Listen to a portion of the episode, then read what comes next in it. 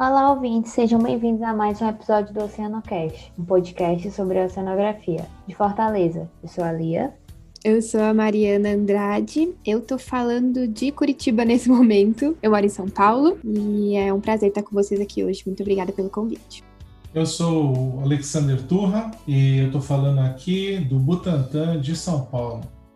De Recife, eu sou a Ana e hoje nós vamos falar sobre a década dos oceanos. Estão preparados, marujos? Eu não ouvi direito.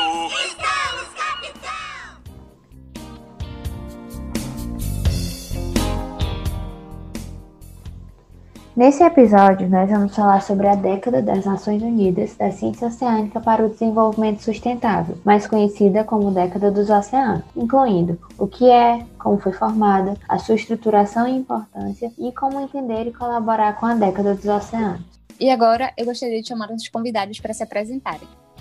Eu sou a Mariana, eu sou oceanógrafa, eu sou aqui de Curitiba, de onde eu tô falando hoje. Eu cursei oceanografia na Universidade Federal do Paraná, já me formei há alguns anos, foi uma experiência muito interessante entrar no mundo das ciências do mar. E depois de cursar a graduação, eu fui morar em São Paulo e fui fazer mestrado com o Turro, tá aqui hoje. Então a gente trabalhou junto lá na USP, no Instituto Oceanográfico, continuamos trabalhando em várias frentes e foi também uma experiência é, muito engrandecedora conhecedora dentro das ciências do mar e para abordar outras formas de pensar a conservação do oceano, pensar a gestão, pensar as pessoas que fazem parte dessa relação que a gente tem com o mar. Bom, eu, eu nasci em Suzano, que não tem nada a ver com mar a princípio, é Grande São Paulo. Normalmente as pessoas não sabem onde é Suzano, então a principal referência que a gente fala é do lado de Mogi das Cruzes. Mas muita gente também não sabe onde é Mogi. E minha relação com o mar, ela começa pela paixão, pela imaginação, pela vontade de descobrir, em função de histórias que eu ouvia dos meus pais, que em Suzano tinha um curso de escafandrismo na década de 60, a coisa mais inusitada impossível. E eles davam cursos né, e praticavam a caça submarina, que era era uma,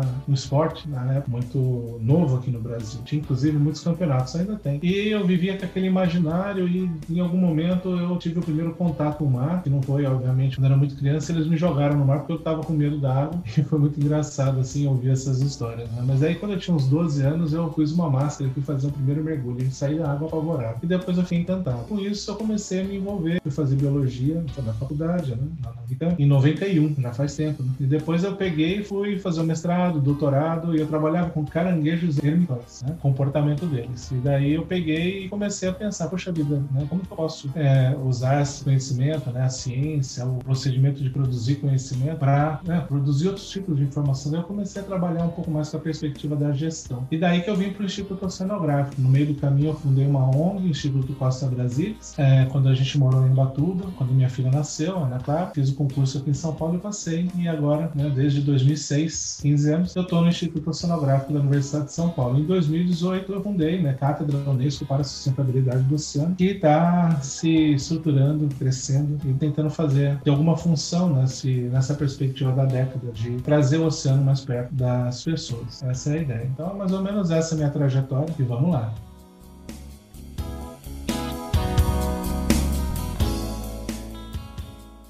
Para a gente dar início ao nosso episódio, a gente gostaria de pedir que vocês explicassem o que, que é a década dos oceanos. Bom, a década é um período de tempo, que no caso da década do oceano é de 2021 a 2030. É um período escolhido pela ONU, onde a gente tem uma dedicação um pouquinho mais direcionada a um certo tema. Essas décadas, elas existem desde meados ali de 1960 e já tiveram vários temas diferentes. Então, já teve um tema sobre racismo, um tema sobre educação, um tema sobre mulheres e etc. E a gente agora tem o privilégio de ter uma década cujo tema é a ciência oceânica. E que bom que a gente chegou nesse momento e que a gente possa colher nos próximos anos vários frutos dessa dedicação, desse holofote que o oceano ganhou para a gente poder valorizar a ciência oceânica, as pessoas que trabalham por isso e os recursos e serviços que a gente se beneficia do mar. O nome completo é Década das Nações Unidas para a Ciência Oceânica para o Desenvolvimento Sustentável, mas a gente popularmente conhece conhece como década do oceano, algumas pessoas falam década da oceanografia, década dos oceanos, todas elas trazem esse mesmo sentido e esse mesmo espírito de dedicação às ciências do mar e tem aí nos inspirado, principalmente nesse ano de 2020, a entrar nesse próximo período histórico com muita energia para aproveitar esses próximos 10 anos. Pois é, né? essa década é uma coisa curiosa, né? Porque se você pensar, há pouquinho tempo atrás, o tema oceano sequer figurava com destaque nas discussões internacionais. E de um tempo para cá, especialmente depois da Rio 92, tem a Rio mais 10, a Rio mais 20, a gente vai vendo um crescente, um aumento dessa temática. E isso é muito interessante, porque isso vem a reboque desse aumento do entendimento da importância do oceano no desenvolvimento sustentável do planeta. Que a década não é a década para o desenvolvimento sustentável do oceano, não, é o oceano como responsável por algo que ocorre no planeta. E isso é muito importante, porque você vai entender por várias maneiras quais são essas conexões, quais são essas relações que fazem com que o oceano seja tão importante. Isso vem se estruturando tão fortemente que desde a década de 2000, né, a gente tem aí um movimento internacional se consolidando, se fortalecendo, que se chama Ocean Literacy, que em outras palavras, traduzido para o português, adaptado e validado por um grande de pessoas, se chama cultura oceânica. E isso veio evidenciando quais são essas grandes importâncias do oceano para a humanidade. E uma delas é simplesmente fazer a Terra ser habitável, né? Que é a coisa mais importante disso. Né? Ou então ser responsável por boa parte da agricultura, né? Fazer chover e fazer não chover. Então você tem aí a regulação do clima como uma coisa muito importante. O oceano ele começa a ganhar esse destaque na agenda internacional. Uh, isso aparece em alguns momentos. E o primeiro momento ele apareceu com mais força no mundo tá nos Objetivos de Desenvolvimento Sustentável, dentro da Agenda 2030 da ONU, que é, é exatamente quando a década acaba, em 2030. E aí tem lá o Objetivo de Desenvolvimento Sustentável 14, que se chama Vida na Água, fala explicitamente do oceano. Né? E depois surge em 2017, isso foi em 2015, 2017 vem a Conferência das Nações Unidas para o Oceano. Até então a gente falava oceanos, né? agora a gente está usando falar oceano, porque um dos princípios da cultura oceânica é que a gente tem um único oceano integrado para o bem e para o mal, né? assim, a peixe que nada daqui para lá, mas a poluição também daqui para lá. Então você tem essas duas situações. E aí a conferência foi em 2017 e nesse momento se consolida o entendimento de que uma década seria importante que vai ser construída, vivenciada, experimentada, avaliada até 2030, do jeito que todos pudermos fazer, porque a década, como a Mariana bem vem falando, né, a década é de todos, é para todos, é com todos. Muito interessante. Então a gente já tem que começar essa nossa conversa tendo essa ideia na cabeça, que é entendendo por que é tão importante ter uma década do oceano. Que, como vocês falaram, é justamente por esse reconhecimento da importância de ter um oceano e poder ter esse espaço de divulgação, esse espaço de entendimento, esse espaço de conhecimento e reconhecimento da sua importância. Então, quando a gente pensa em década dos oceanos, eu acho que a primeira pergunta que vem na nossa cabeça é como surgiu a ideia de lançar a década dos oceanos? De onde partiu essa ideia? Ou de quem partiu essa ideia? É, essa década surge no âmbito das Nações Unidas, com uma, um movimento construído pela Unesco, pela Comissão Oceanográfica Intergovernamental, a gente chama de COI. A COI ela veio então consolidando esses entendimentos e fez uma proposta usando esse momento que é, eu relatei. Obviamente, antes a gente tinha o Dia do Oceano, que é o dia 8 de junho. No Brasil, a gente comemora o Dia da Amazônia Azul, que é o jeito que a gente tem chamado o oceano aqui no Brasil, essa grande área de 5 milhões e 700 700 mil quilômetros quadrados de água e fundo do mar e coluna d'água, a gente tem aí então o, esse entendimento ficando muito claro. Não foi difícil, né, desse convencimento, né, porque é muito lógico essa importância. Como um cidadão comum pode se engajar na década dos oceanos, considerando que esse evento ele vai envolver toda a sociedade, uma pessoa que não necessariamente é de dentro da oceanografia pode se engajar nesse movimento e colaborar com isso? Bom, como tu já falou, do movimento do Ocean Literacy ou da cultura oceânica, traz o princípio de que a gente influencia o oceano e a gente é influenciado pelo que acontece nele. Independente da gente estar tá ligado com as ciências do mar de forma profissional ou não. Todos nós recebemos algum tipo de benefício, por mais que seja indireto ou que seja imperceptível é, para algumas pessoas. A gente se beneficia de condições que o oceano provê para a gente como sociedade, como como ser humano, né? A regulação do clima é um exemplo de um processo oceanográfico que favorece a vida na Terra e que permite que muitas pessoas, como nós, vivam em locais com uma temperatura adequada e agradável. É, não precisamos estar necessariamente ligados como um vínculo de trabalho com o oceano para poder aproveitar esse momento importante de conexão ou de reconexão com o oceano, né?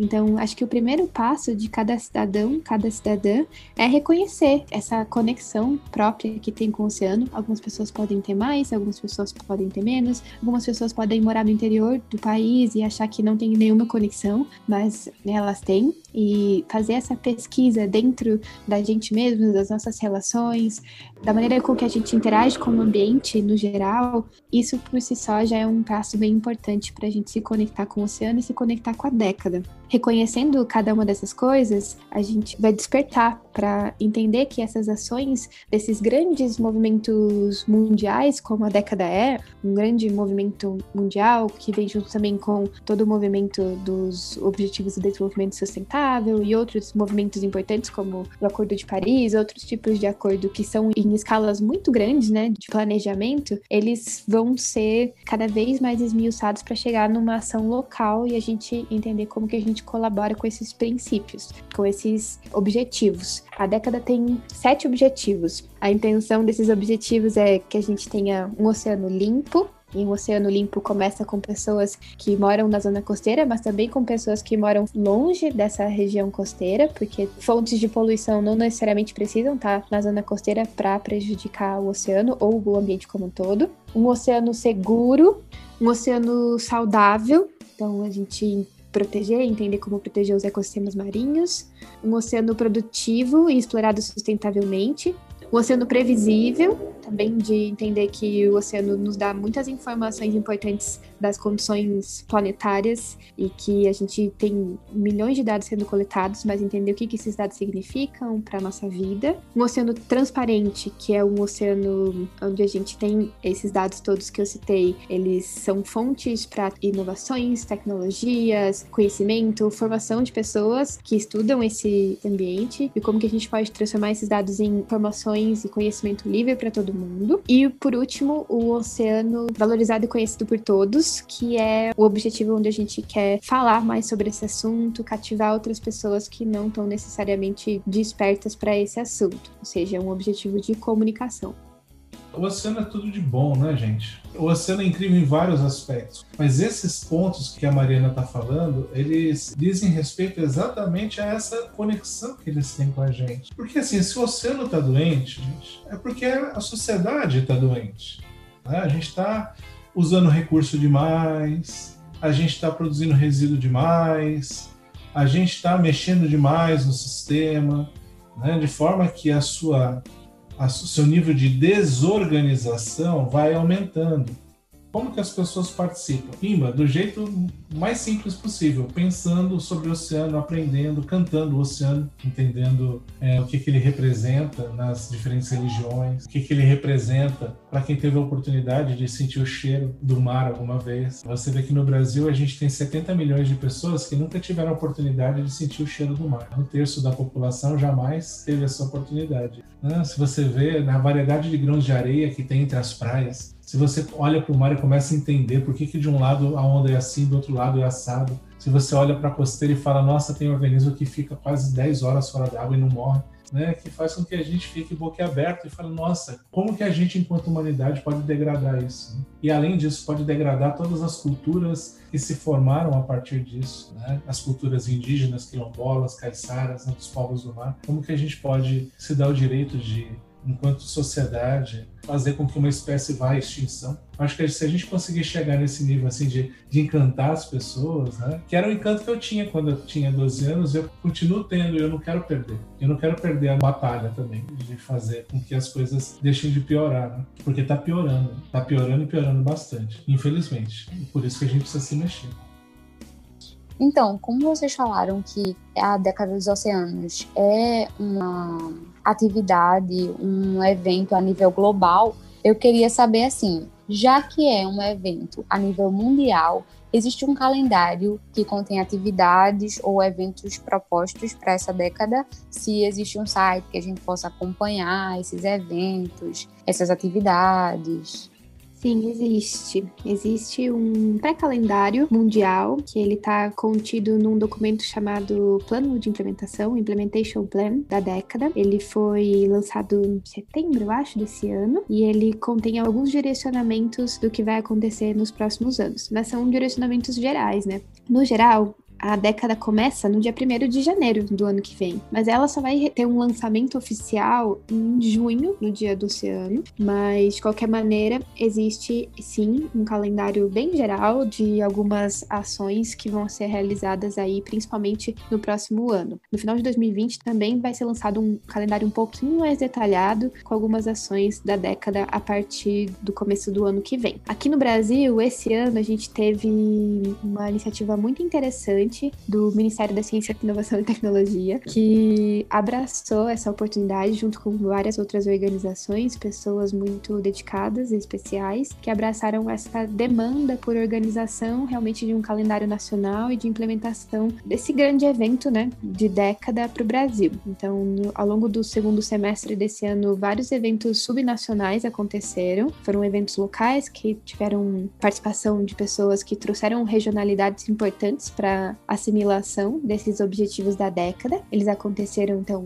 uma oficina na região norte, nordeste, sudeste, sul e centro-oeste do Brasil. O último evento foi agora no mês de novembro. Na primeira semana de dezembro encerrou um grande ciclo com um webinar nacional sobre a década. Todos esses resultados estão disponíveis no YouTube desses trabalhos regionais que aconteceram e foram liderados pelo pessoal do MCTI e do pessoal do projeto Maré de Ciência. É muito interessante e recomendo muito que vocês, ouvintes, se estiverem interessados, acompanhem e assistam os resultados é, dessas oficinas subnacionais, porque trazem realmente grandes diferenças e grandes particularidades de cada região que são muito legais e que são muito valiosas para a gente entender que o Brasil é muito grande, tem muitas diferenças e que essas diferenças são muito ricas e são benefícios que a gente pode explorar muito bem ao longo da década e valorizar. Então, esse foi um primeiro momento de planejamento do Brasil que aconteceu no segundo semestre deste ano de 2020, que veio de uma iniciativa que aconteceu no finalzinho de 2019. Então, é um processo que ganhou força e que a partir do ano que vem vai ter um calendário próprio que é fruto também de todas as discussões subnacionais que aconteceram esse ano. A gente deve ter um plano de implementação nacional, então o Brasil vai ter um plano específico que sempre vai estar alinhado com esse plano global, mas que vai ter realmente algumas especificidades, alguns eventos particulares e que vão nos ajudar a entender como que a gente vai fazer as coisas por aqui em escala mais regional e local. A partir de março, provavelmente de 2021, a gente vai começar a ter alguns eventos um pouco mais direcionados para a década. Mas a década é de todo mundo, como tu já disse. Então a gente também pode criar nossos próprios calendários e, e se entender dentro desses calendários, porque nossas ações, todas elas importam. Inclusive as ações que a gente já faz, esse podcast que já existe, que já contribui com ações relacionadas à década, por exemplo, eles vão se somar a esse calendário né, nacional e global de implementação e de ações para a década. Acho que é isso, acho que eu respondi essa pergunta. Esse é o panorama né, desse grande, dessa grande orquestração que está sendo feita internacionalmente e nacionalmente, ou seja, existe uma organização. Mas mais do que isso, desses eventos mais oficiais, a gente tem aí a necessidade de ter muitas ações e essas ações serem registradas, serem contabilizadas, para a gente poder ter aí uma ideia de quantas pessoas, né, quantas instituições, quantos alunos, quantas crianças estão se envolvendo com essa temática. No Brasil, o ponto focal, o, a instituição que está à frente desse processo é o Ministério da Ciência, Tecnologia e Inovação, na Coordenação Geral de Geociências, Oceano e Antártica. Então ali tem um grupo, um time muito, muito bom de pessoas técnicas, de pessoas muito comprometidas, que tem feito um trabalho magnífico de reuniões, reuniões é, frequentes. A gente tem reuniões específicas, por exemplo, num grupo que está pensando mais a questão da comunicação, de como comunicar a década, qual seria a melhor estratégia para se comunicar. E esse grupo tem feito então esse processo de organização do processo no Brasil.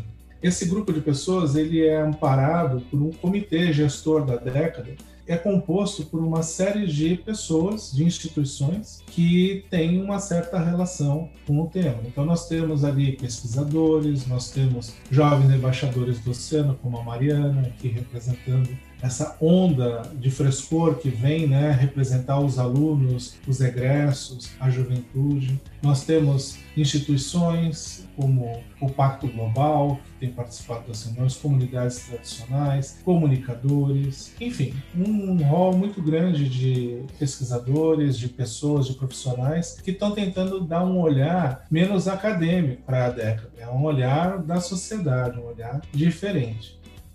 Nossa, gente, muito importante essa iniciativa de facilitar mais e sair dessa bolha que é a oceanografia do mundo acadêmico.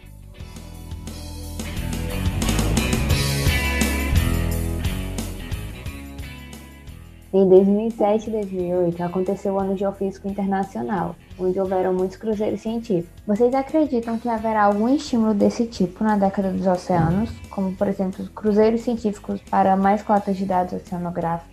Eu acredito que sim. Bom, eu desejo que sim. A década é a década da ciência oceânica. A gente não pode esquecer dessa palavrinha ciência que vem junto e de todos os objetivos que eu citei anteriormente, todas essas falas que o Turra trouxe também, da importância da gente fortalecer o conhecimento científico, as informações de qualidade para basear nossas decisões daqui para frente. Então, isso tudo é muito importante. E ter um sistema de coleta de informações e que a gente possa tomar realmente as decisões baseadas nesses sistemas é fundamental para a gente valorizar essa década como ela merece. Um dos objetivos é ter um oceano transparente, um oceano conhecido e valorizado por todos, e isso passa, sim, pelo processo de coleta de informações, e muitos desses processos vêm de coletas de informações de cruzeiros oceanográficos, além de outras coletas diferentes dentro da, dos campos, todos eles da oceanografia. Eu desejo que sim, que tenham mais cruzeiros, que tenham mais oportunidades para oceanógrafos exercitarem essa atividade, que é uma das atividades que um oceanógrafo pode fazer,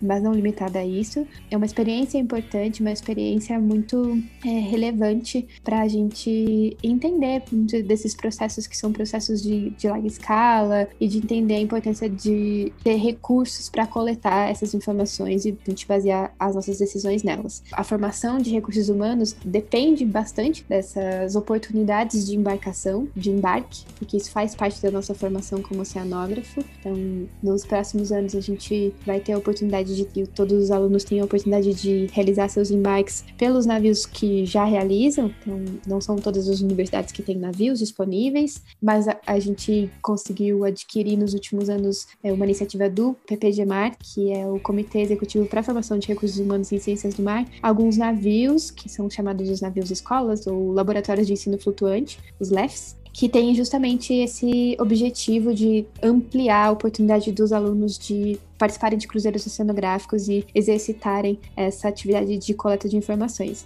Espero que a partir do ano que vem eles e a partir do momento que a gente tiver uma vacina, eles sejam colocados em uso, sejam valorizados, recebam a manutenção que eles precisam e que as universidades possam realmente revezar no seu uso e oferecer para os alunos essa oportunidade de ir para esses cruzeiros que são tão legais, além de relevantes para a formação dos alunos e para a coleta de informações. Que essas informações que sejam coletadas sejam sejam realmente disponibilizadas, tratadas e entendidas de uma forma que contribuam para a tomada de decisão. Dentro dessas oficinas subnacionais que eu citei anteriormente, eh, a gente mapeou algumas necessidades de cada região com relação a demandas eh, de informações do oceano. Ficou muito clara a necessidade da gente ter mais monitoramento de condições oceanográficas e de condições de uso que a gente faz do ambiente costeiro e marinho. Então, é uma demanda que, gente, que o Brasil reconhece como uma demanda na década e que essas demandas vão ser suportadas com informações que vão vir de cruzeiros, vão vir de pessoas estudando o oceano,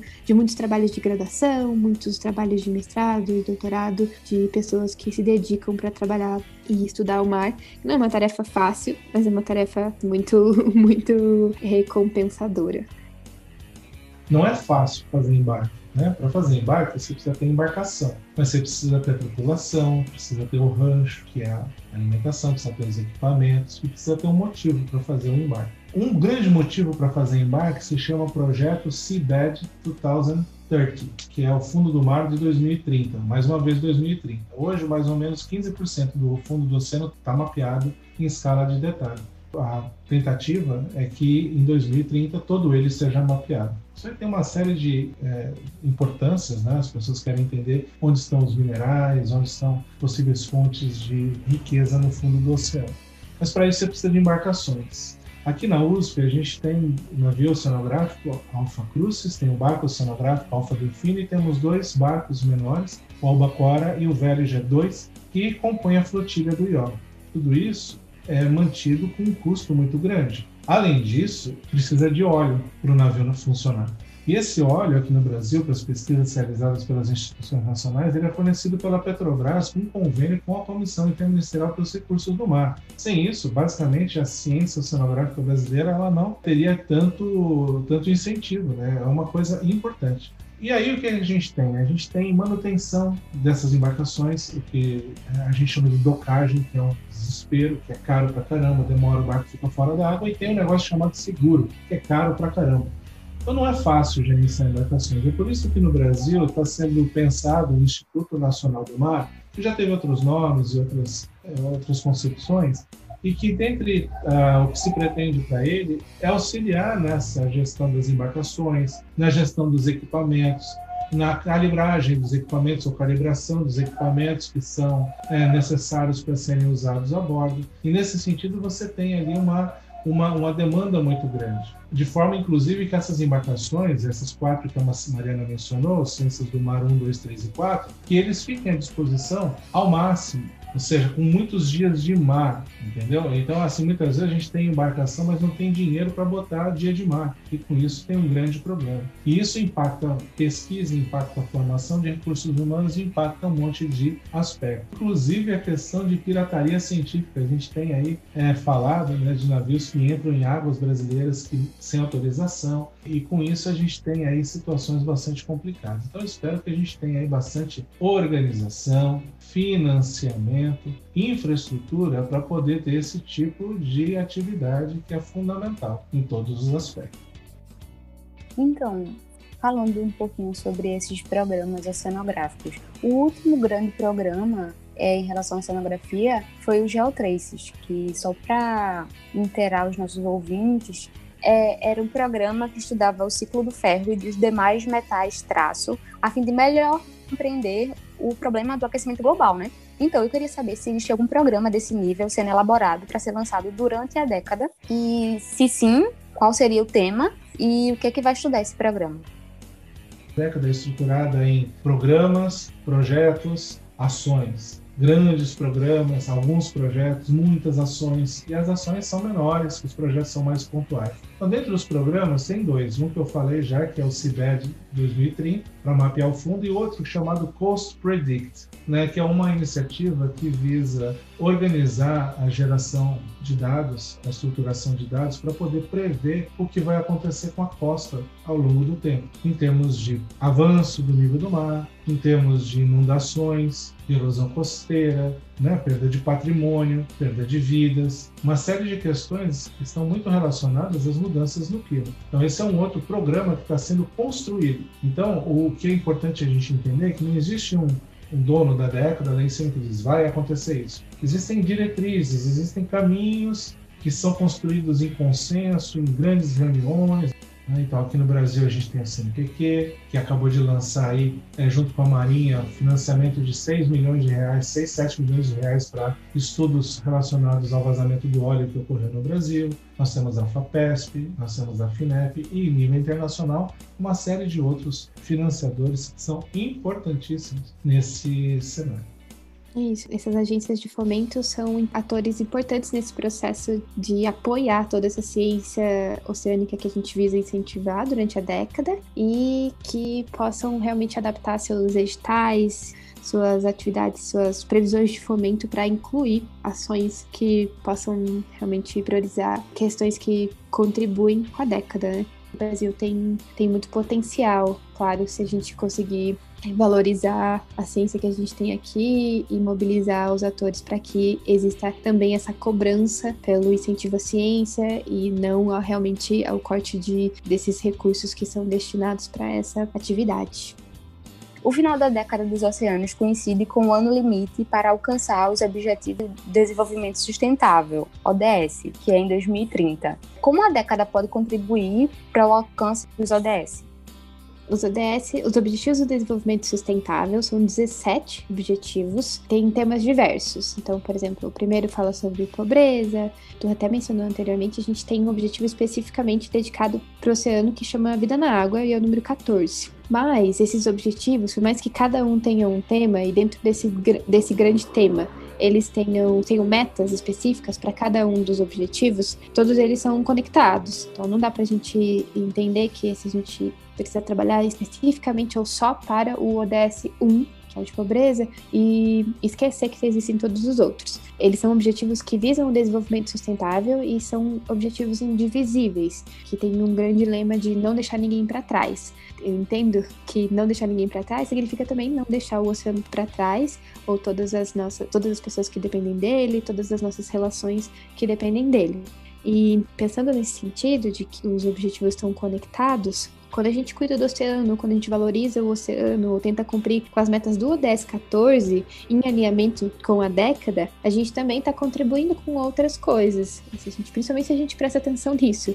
De, por exemplo, a conexão do ODS 14 com o ODS de gênero, que é o número 5, de equidade de gênero, igualdade de gênero, é, por exemplo, se a gente valorizar a profissão mulheres pescadoras na sua profissão de trabalhadoras da pesca. Então, é, a gente, nesse sentido, valoriza e incentiva um cuidado com a pesca, com a atividade de pesca, que aí a gente vai estar colaborando, contribuindo com o ODS 14, mas também com o ODS de gênero de valorizar os direitos da mulher. Então, esse é só um dos exemplos mas é, eu acredito, eu sei que tu também acredita nisso, de que todos os objetivos podem ser vistos é, com um olhar para o oceano e todos eles podem ter alguma conexão com o oceano. Então, a década, trazendo todos esses grandes temas de oceano limpo, de oceano saudável, de oceano acessível, conhecido, eles todos podem sim é, vir junto com uma narrativa de outros temas socioambientais importantes, como a saúde, como a pobreza, como as desigualdades sociais, como a falta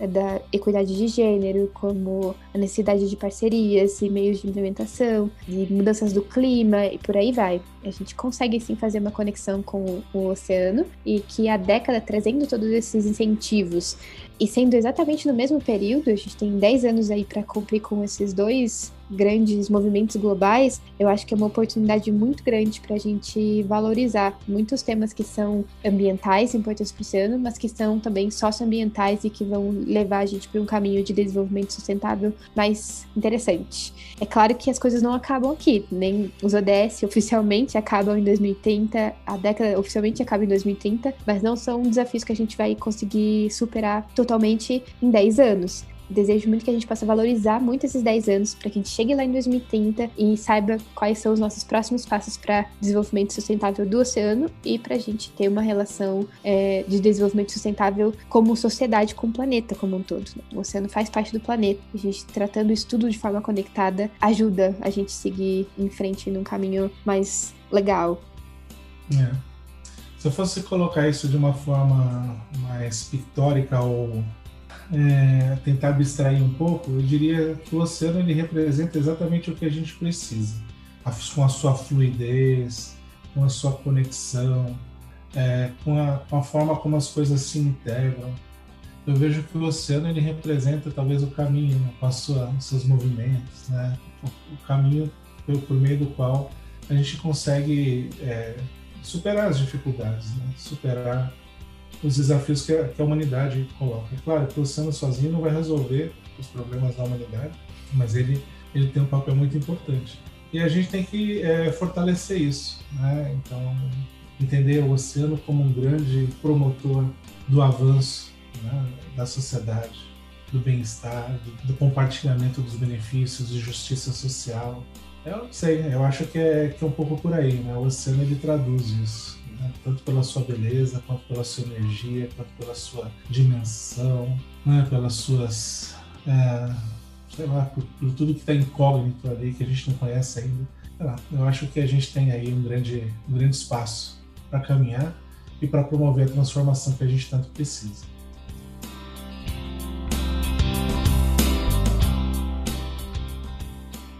Então a gente pode dar início à nossa parte de indicações. Ah, sim. Várias indicações. Primeiro, vejam, vejam a página da Cátedra Unesco para a Sustentabilidade do Oceano. Lá nós temos a Oceanoteca, que está em construção, mas já temos alguns volumes lá. São materiais didáticos e paradidáticos que são ah, talvez úteis para o ensino das ciências do mar, do oceano. Temos também a seção de conexões, onde temos links para vários tipos de iniciativas, como este podcast.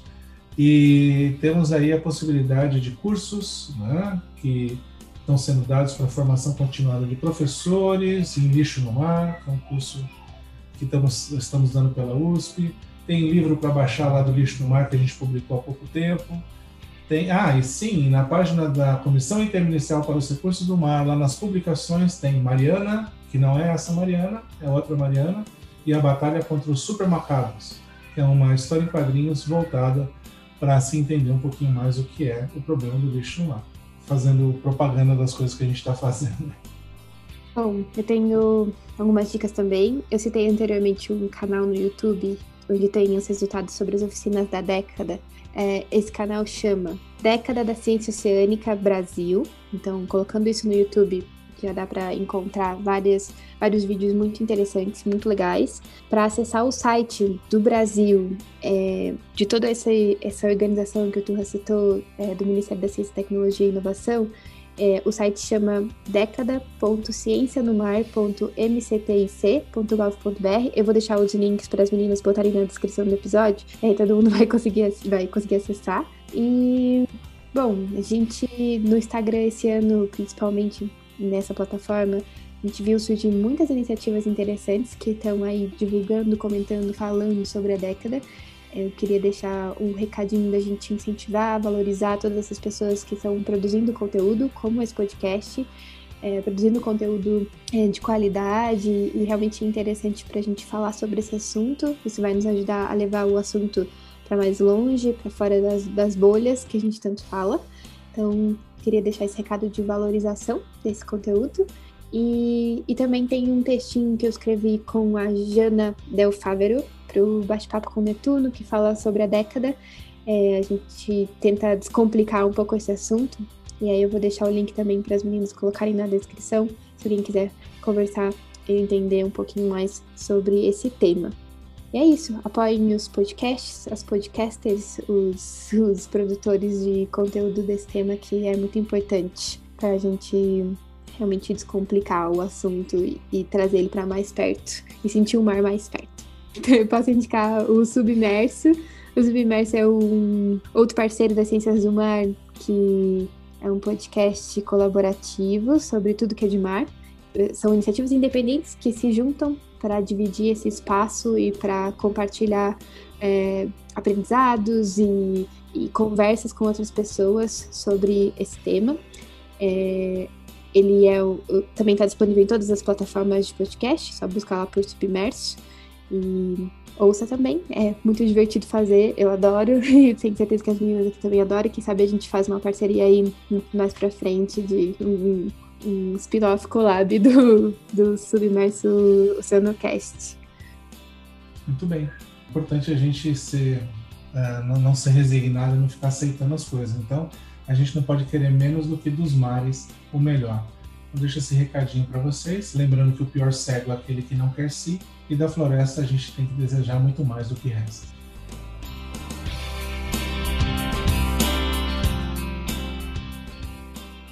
Oi, ouvintes, obrigada por chegarem até aqui. Nós gostaríamos de falar que a gente escolheu esse tema propositalmente para ser divulgado no final do ano, no final de dezembro de 2020 porque dia 1 de janeiro começa a década dos oceanos e a gente queria que vocês já entrassem nesse novo ano sabendo tudo sobre esse tema.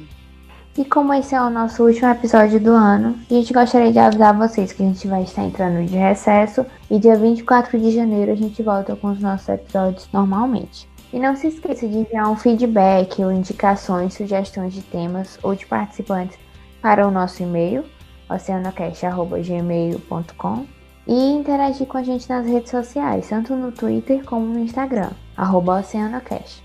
Boas festas, marujos, e até o próximo episódio.